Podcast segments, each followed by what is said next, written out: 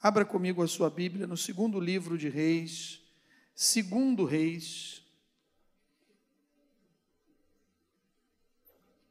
segundo Reis, capítulo de número 6. Segundo Reis, o capítulo é o número 6 e o versículo, a partir do versículo 15.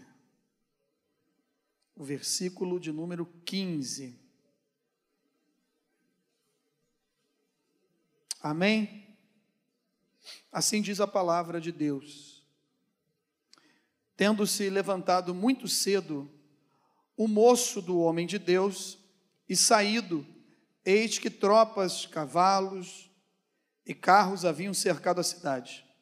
Então o seu moço lhe disse: Ai, meu senhor, que faremos? Ele respondeu: Não temas, porque mais são os que estão conosco dos os que estão com eles.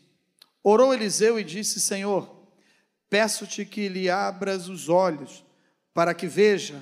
O Senhor abriu os olhos do moço, e ele viu que o monte estava cheio de cavalos e carros de fogo em redor de Eliseu. E como desceram contra ele, orou Eliseu ao Senhor e disse: Fere, peço-te essa gente de cegueira e feriu-a de cegueira conforme a palavra de Eliseu. Senhor, fala conosco através desse texto, que o Senhor venha me usar com graça, com misericórdia. Meu Deus, que eu possa ser uma ferramenta tua nessa noite, um instrumento do teu evangelho para abençoar a vida da tua igreja, o teu povo, os meus irmãos, as tuas ovelhas que entraram aqui nessa noite com os seus corações cheios, Senhor, de esperança, com sede de ouvir a tua palavra, e aqueles que nos acompanham pelo canal do YouTube, que o Senhor possa abençoá-los através da internet também, aonde eles estiverem, que essa palavra possa alcançá-los. Nós oramos no nome do Senhor Jesus. Meus queridos irmãos, o título dessa mensagem é O Deus que muda a visão em meio à luta. O Deus que muda a visão em meio à luta. Essa passagem nos conta a história do capítulo 6 do segundo livro de Reis, que é uma ação de Eliseu na guerra contra os sírios. O que, que estava acontecendo aqui? O rei da Síria, ele resolveu atacar o exército, o povo de Israel e ele criava suas estratégias. Ele tinha essas estratégias aonde? Na sua mente, nos seus pensamentos. O capítulo 6, a partir do verso 8, começa a nos contar essa história, e quando chega aqui no verso 15 ao 18, que nós lemos agora, e a, os demais versículos até o 23, vai nos contar essa história dizendo que ele planejava um ataque.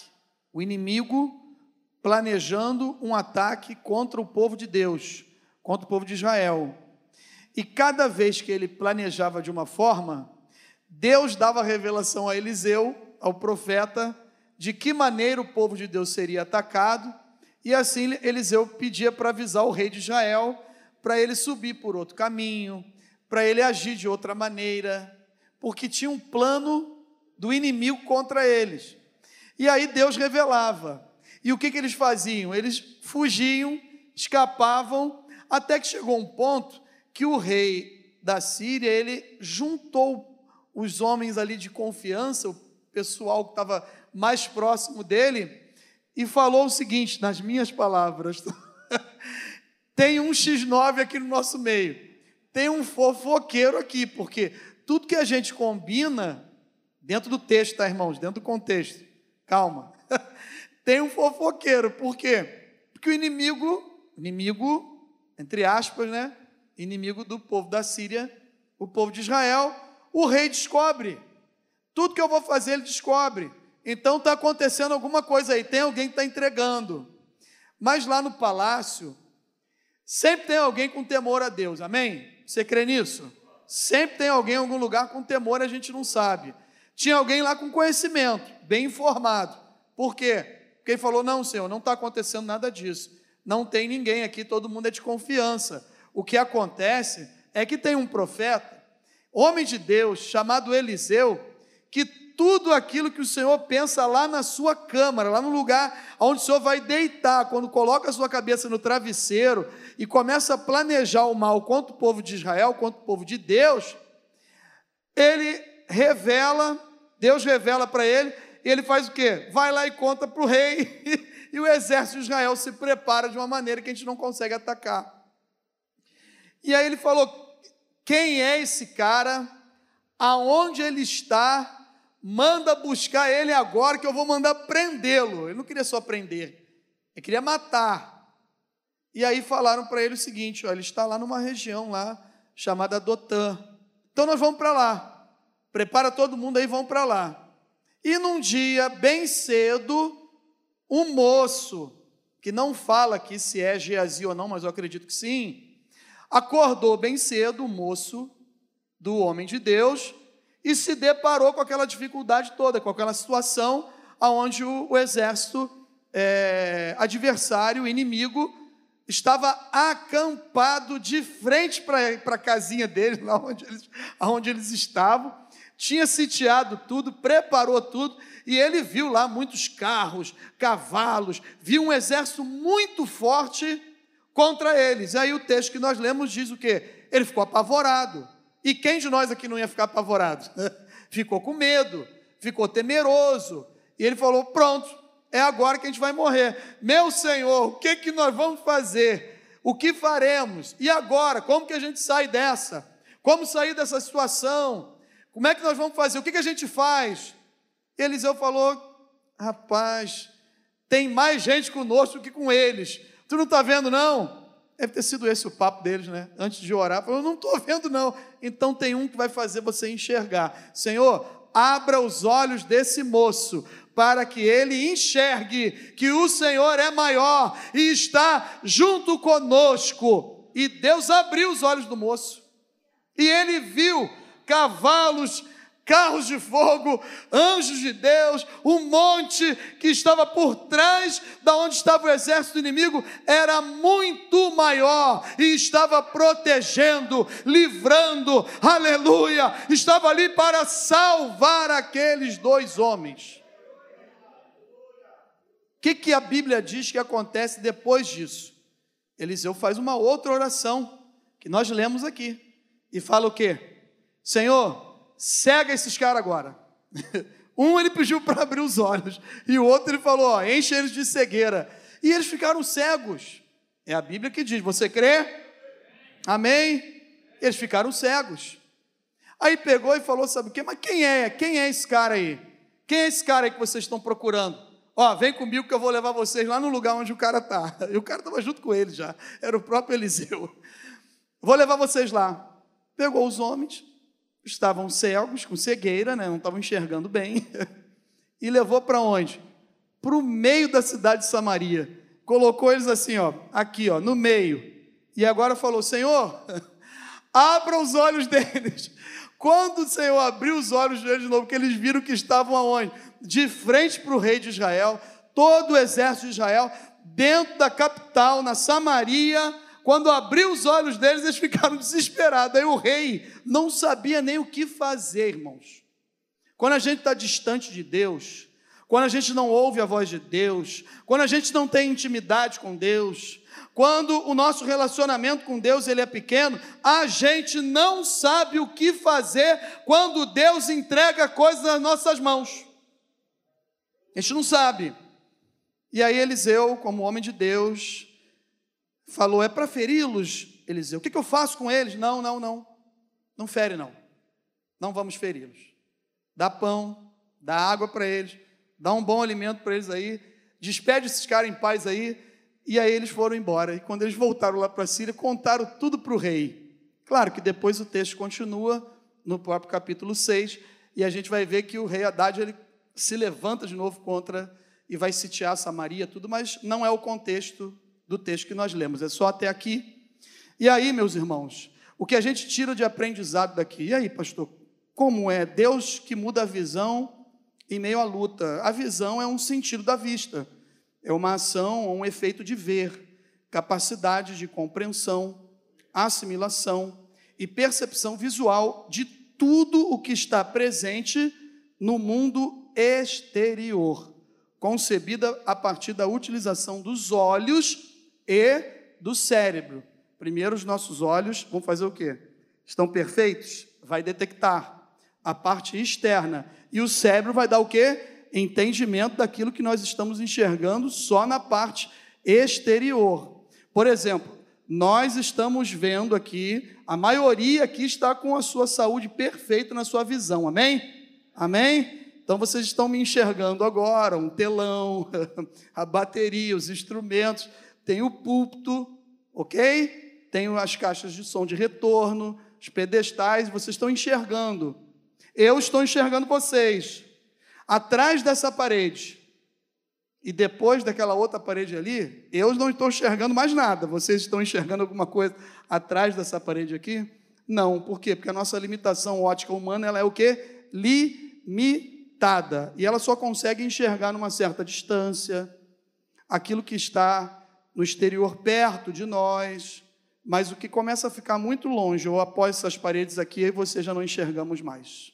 O que, que isso significa, pastor? É que a nossa visão humana ela só consegue enxergar as coisas naturais, aquilo que Deus nos deu acesso, aquilo que a gente consegue ver, compreender e entender através do nosso cérebro, aquilo que a nossa visão registrou. Mas existe uma outra visão. Que outra visão é essa? A visão celestial a visão sobrenatural em meio às lutas, em meio aos problemas, às dificuldades, aos dilemas, aquilo que eu e você estamos enfrentando nesse momento da nossa vida. Que quando nós amanhecemos, é mais um dia que amanhece e a gente olha para um lado, olha para o outro, fica com medo, não sabe como encarar aquela situação, o que fazer, a mesma coisa que esse homem aqui passou.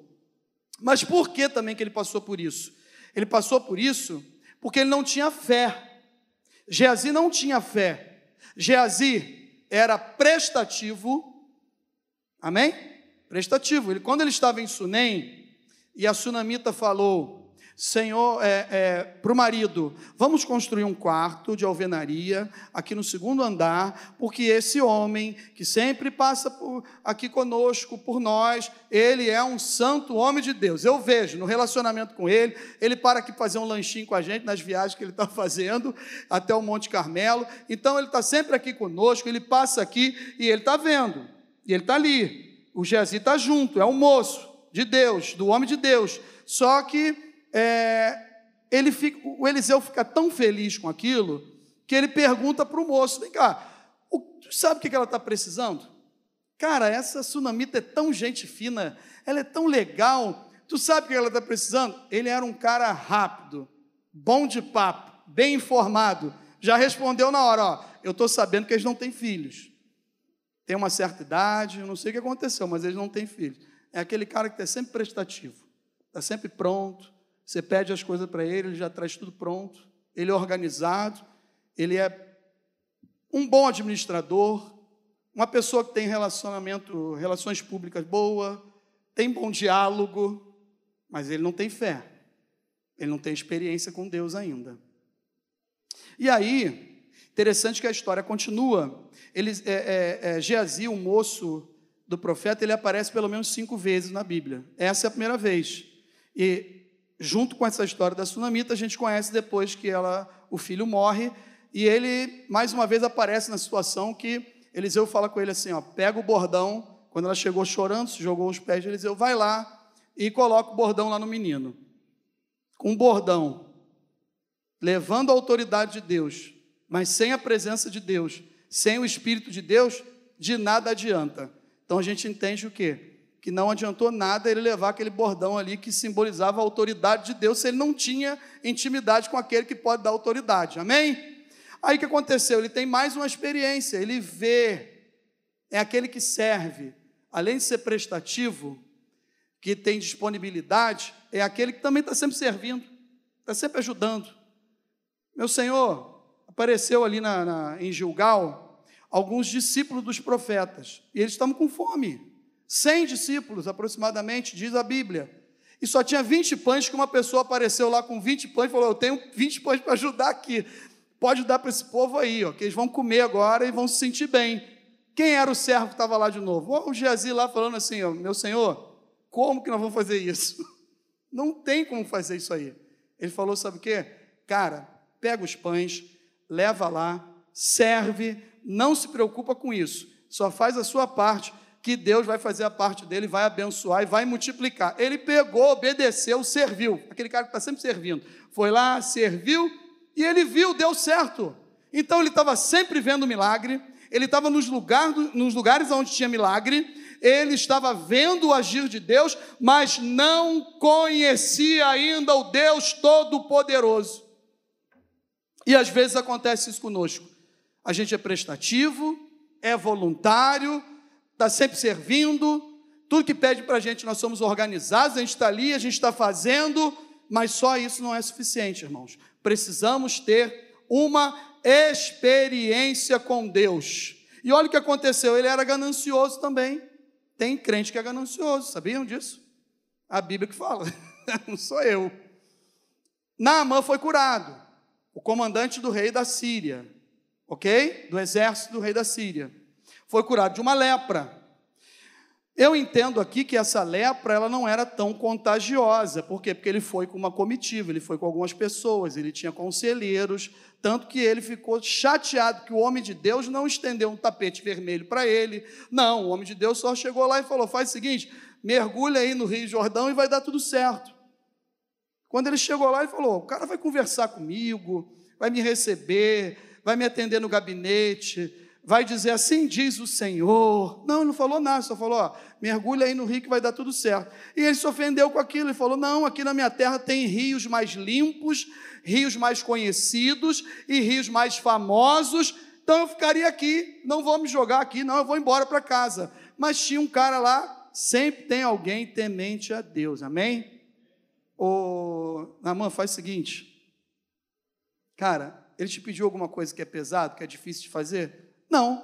Então vai lá e mergulha, homem, deixa de ser orgulhoso. Vai lá e resolve isso aí logo. A gente veio andando de lá até aqui. Rapaz, foi uma criança, uma menina, escrava nossa, que não teve ódio no coração, não teve nada contra a gente, pelo contrário, ainda nos mostrou o caminho, falou: tem uma saída, meu Senhor, tem uma saída para você, é o Deus de Israel, é o Deus que está no controle, Ele tem o controle de todas as coisas, vai lá que tu vai ser curado. Então ele mergulhou, foi curado, pronto. Ofereceu presente para Eliseu. Olha, eu vou te dar algum, pelo menos umas duas roupas finas e talentos. Você quer? De prata, ciclos, você quer é, é, dinheiro, tu quer alguma coisa? Ele falou: Quem sou eu para receber isso? Não, eu não vou receber, não. E ele partiu, foi embora, mas o ganancioso, o crente ganancioso estava lá que, que ele fez? Foi atrás do Naamã, encontrou com o Naamã, e o crente, quando está na ganância, ele até mente. Começa a mentir, um abismo vai chamando o outro. Irmãos, olha que dificuldade que é o ser humano, e da onde eu e você temos que fugir sempre da ganância. Por quê? Ele falou: ó, alcançou o homem, chegou lá ao alcance dele, diz a Bíblia. Correu, chegou lá primeiro, não sei como, mas foi um tempo depois e aí ele pede o que? Ó, o meu Senhor pediu para avisar que ele quer os presentes. Tu pode me dar um talento aí e roupa fina? Ele falou: vou te dar até dois, cara. Vou te dar até dois talentos. Que eu quero abençoar. Eu estou feliz, eu estou alegre, eu fui curado, rapaz. Eu vou poder participar de algumas coisas de novo. E aí o que, que ele fez? Pegou o negócio e voltou para lá. Pegou o presente e voltou. Só que tinha um homem de Deus lá. Aonde tem homem de Deus, nada fica em oculto. A Bíblia diz que nada fica em oculto para o Senhor. Ele revelou, Deus revelou para ele. Ele perguntou: Da onde que tu veio, cara? Não, eu estava passeando por aí. Não, essa história, quem está passeando por aí é outro, né? Não, eu fui fazer um negócio aí, é, né? Mas o teu coração, teu coração tá bom não, porque eu fui junto com ele. Mas aonde? Só porque você mentiu, pegou para você aquilo que Deus não falou para a gente pegar, você vai ficar leproso e toda a tua descendência, a partir de hoje, qualquer um que nascer na tua casa vai ficar leproso também, vai ter problemas. E aí, meus irmãos, eu não sei se essa lepra era igual a do Naamã, que não era tão contagiosa.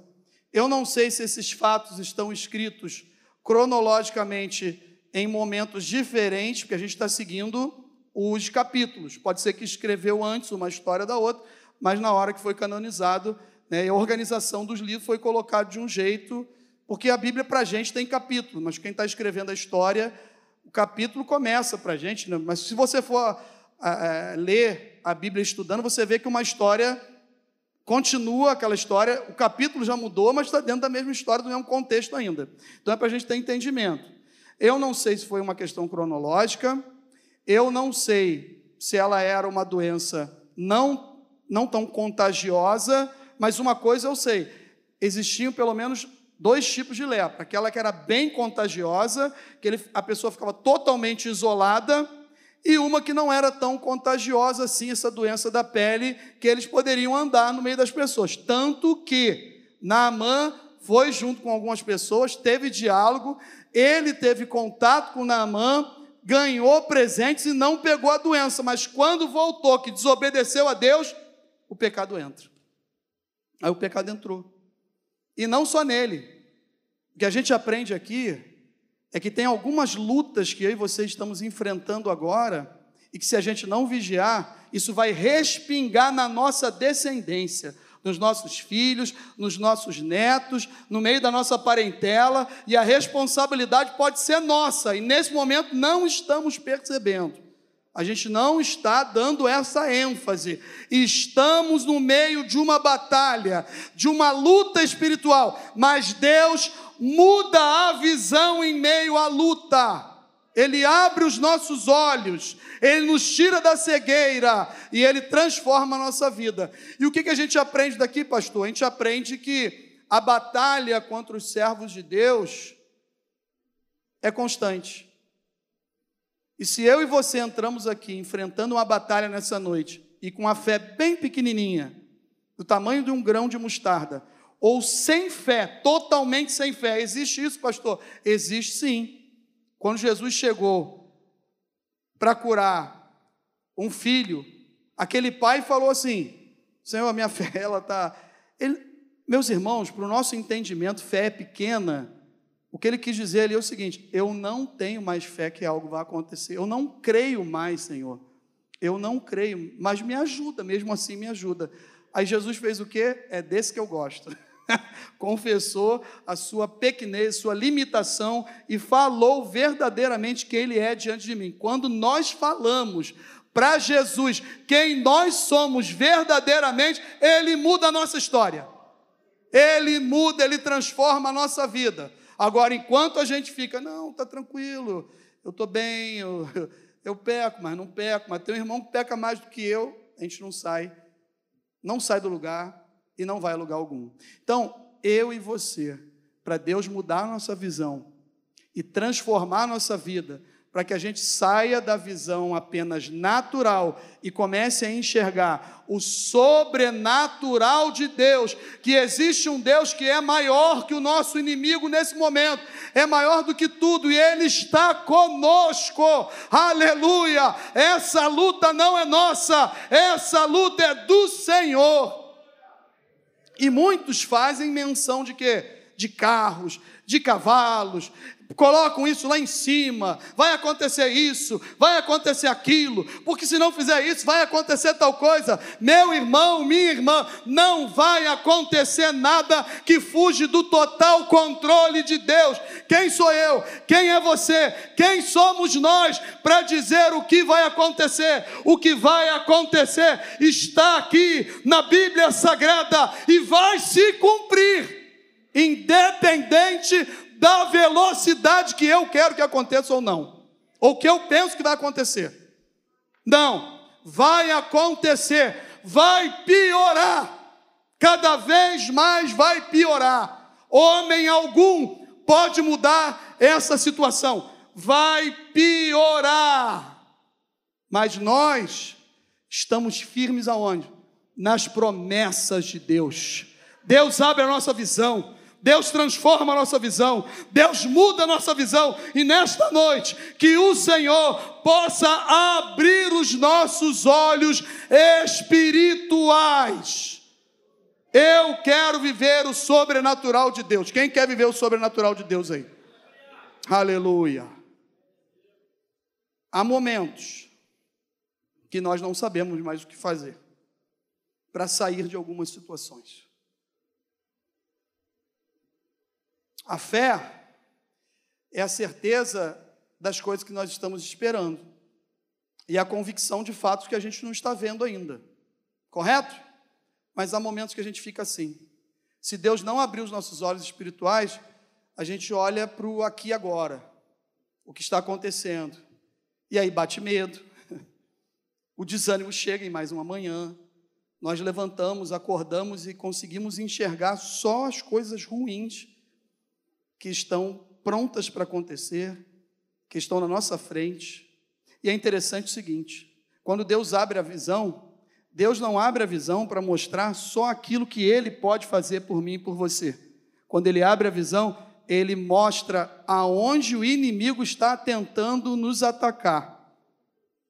Ele mostra a parte do inimigo, mas também mostra a parte dele e aquilo que ele pode fazer. E o que que Deus pode fazer? Mudar a situação, cegar quem Ele quer, tocar no coração de quem Ele quer. Deus muda situações, meus irmãos. Portanto, não, não temer e não entender que nós servimos a um Deus mais poderoso isso é falta de fé. Mas nesta noite, pelo poder que há no nome do Senhor Jesus, os nossos olhos estão sendo abertos.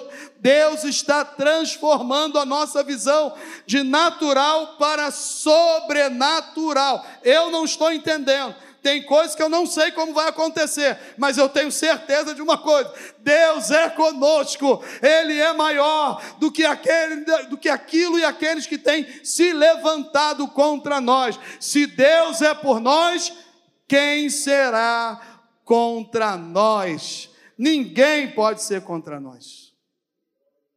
Quando os nossos olhos espirituais são abertos, aí nós começamos a ver o agir de Deus. Ele não sabia como resolver aquela situação. O moço do homem de Deus, ele foi perguntar, mas desesperado: Senhor, e agora? O que, que nós vamos fazer? Qual é a estratégia? Fala aí, tira algo da cartola. Eliseu resolve essa situação aí para mim, cara, e agora eu estou com medo. O que, que nós vamos fazer? Eliseu recorreu a quem? Ao Senhor. Tem momentos que eu e você, e não tem problema, a gente pede oração, a gente pede aconselhamento, pede conselhos, pede ajuda, pede para orar por nós, coloca meu nome na oração, leva meu nome lá para tua casa, pede para orar, pede para tua esposa orar, dá o teu nome para Zane, dá o teu nome para Mara, pega o nome, dá para o pastor Mário, e aí dá para o Antônio Carlos, e pede para todo mundo, e vai, não tem problema. Mas eu vou falar uma coisa para vocês: há momentos que é você e Deus, e só o Senhor pode resolver o meu problema e o seu problema. Ninguém vai resolver para nós. Só o Senhor. Ninguém vai conseguir resolver. E quando nós chegamos a essa conclusão e Deus começa a abrir os nossos olhos, aí a gente começa a ver o agir de Deus. Enquanto ele não abriu os olhos daquele moço, enquanto o Senhor não abriu, ele não sabia de nada. Ele estava com medo, ele estava desesperado, estava desanimado, não queria mais saber de nada, acho que queria sair de perto de Eliseu. Ele deve ter pensado assim: até aqui foi bom andar com esse cara, eu só vi coisa boa, mas agora olha o que vai acontecer. Se eu não estivesse andando com ele, Cara, mas foi bom o que eu vi com ele, mas essa parte aqui eu não queria. Mas não, meus irmãos, quando Deus abriu a visão, ele começou a ver o agir de Deus. Deus no comando, no controle, trabalhando, agindo, no silêncio, Deus trabalhando na velocidade dele, do jeito dele, da maneira dele. Ele pegou, cegou aqueles homens, porque o homem de Deus orou, pediu, e ele viu os inimigos ficando cegos Sabe o que a gente aprende com isso?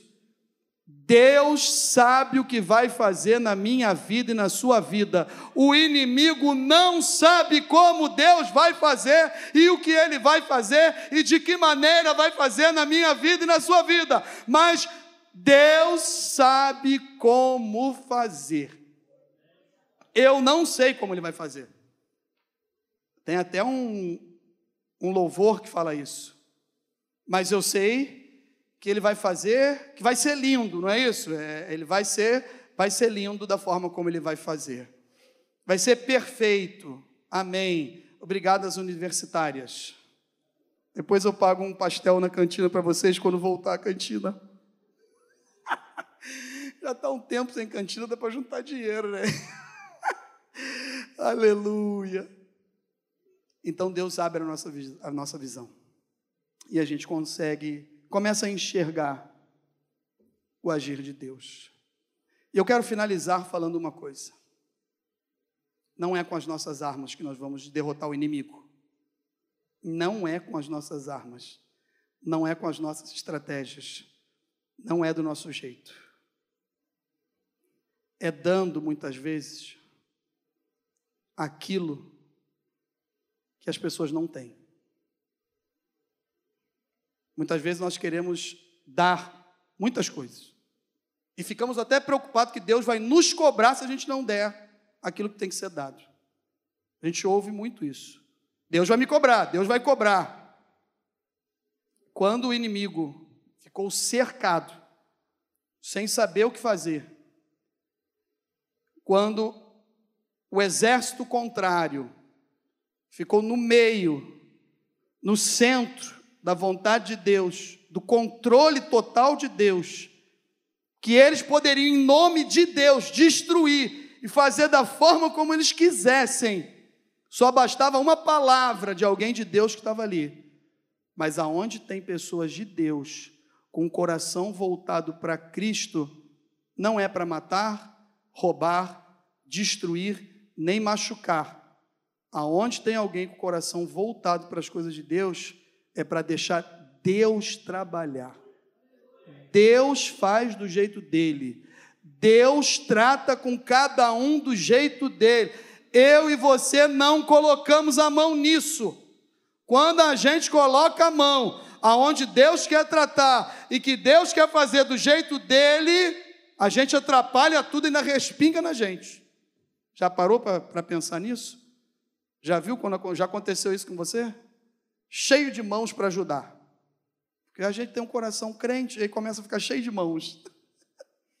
Daqui a pouco o vento começa a pegar em você e fala assim: cara, o que está acontecendo? Foi ajudar, entrou no trabalhar de Deus, entrou no meio do processo de Deus, naquilo que Deus estava fazendo. Portanto, quando Deus abre a nossa visão e a gente consegue enxergar o sobrenatural, a gente consegue ter discernimento, entendimento e saber aonde é Deus que está agindo, aonde é o homem que está agindo, o que é de Deus, o que não é de Deus, o que é do inimigo e, e aquilo que está na mão de Deus para ele fazer do jeito dele. Isso é palavra de Deus, não é da minha cabeça. Amém, irmãos? Porque ele teve a oportunidade de matar, de destruir, mas Deus queria destruir o povo exército do inimigo de outra maneira. Tinha um homem de Deus ali, ele falou: faz o seguinte, dá mais uma chance para ele. Não vamos usar nossa estratégia, nem do nosso jeito. Nós não vamos sujar nossas mãos. Esse exército contrário aí, ó, quem sabe da vida deles é Jeová. Dá comida, dá água, libera esse povo para casa. Quando chegar lá, eles vão contar para o rei deles ainda que eles foram bem tratados aqui. Pastor, não adiantou de nada. O rei Haddad se levantou de novo contra o povo de Israel. Mas quem destruiu? Quem destruiu o povo contrário? Quem confundiu a mente do povo contrário? Quem pegou e fez tudo? Aonde quatro leprosos, depois a gente vai ler, entrou lá no acampamento dos assírios, Deus fez um barulho tão grande com quatro leprosos que eles ficaram com medo, fugiram, deixaram tudo lá no chão o racho de tudo lá e não tinha barulho de nada, não tinha nada, era só quatro pessoas com fome querendo ir lá comer. E quando eles estavam lá comendo, fazendo festa ainda, de quem eles lembraram? Gente, nossos irmãos estão lá, está todo mundo com fome, porque a cidade tinha sido sitiada. Vamos voltar lá, vamos levar comida, vai avisar eles, avisa eles. Foram lá no portão do rei, ninguém queria deixar eles entrar, porque eles eram leprosos. Quando bateu lá, não, não atende esses caras aí, não. A gente está falando a verdade. Manda um lá para ver. Quando mandaram lá, deu festa no real, deu, deu glória a Deus. Deus operou maravilhas. Deus fez. Sabe o que vai acontecer? Deus vai fazer. Deus vai fazer. Deus vai fazer do jeito dele e vai confundir a mente de muita gente, porque ele muda a visão em meio à luta. E nós estamos vivendo uma luta espiritual. Deus vai fazer do jeito dele, da maneira dele, no tempo dele. Só que vai ter comida para todo mundo vai ter festa. E Deus vai colocar tudo no seu devido lugar, na hora certa, porque Ele vai mudar a visão. Ele vai tirar só da visão terrena, vai dar visão espiritual. E a vitória para o povo todo. Depois é o povo todo que vai, vai curtir, vai, vai fazer a vitória lá, como a gente está fazendo. Deus tem vitória para você aqui nessa noite. Vamos ficar em pé em nome do Senhor Jesus. Nós estamos caminhando para finalizar. Portanto, mesmo que a gente tenha a chance de lutar com as nossas armas, nós não vamos agir do nosso jeito. Foi essa palavra que Deus colocou no meu coração. Não vamos agir do nosso jeito. Estratégia eu tenho várias. Você é mais inteligente do que eu, deve ter muitas, muito mais ainda do que eu. Não use. Não use. Em nome do Senhor Jesus. Deixa Deus fazer. Deixa Deus operar. Deixa Deus tratar. E Deus vai tratar com cada um como sempre fez. Está tratando conosco aqui nessa noite. Precisamos entender, para concluir essa mensagem, que aquele que nos chamou das trevas para o reino do Filho do seu amor, ele nos garante a vitória no nome do Senhor Jesus. A nossa vida é, de, é com Deus e é sempre um aprendizado com o Senhor. A Ele toda honra, toda glória e todo louvor. Quando o moço aparece pela quinta vez, vamos dizer assim, nesse livro aqui de segundo livro de Reis, o moço se refere a ele como, como moço, mas no capítulo 8 se refere a ele como Geazi, de novo.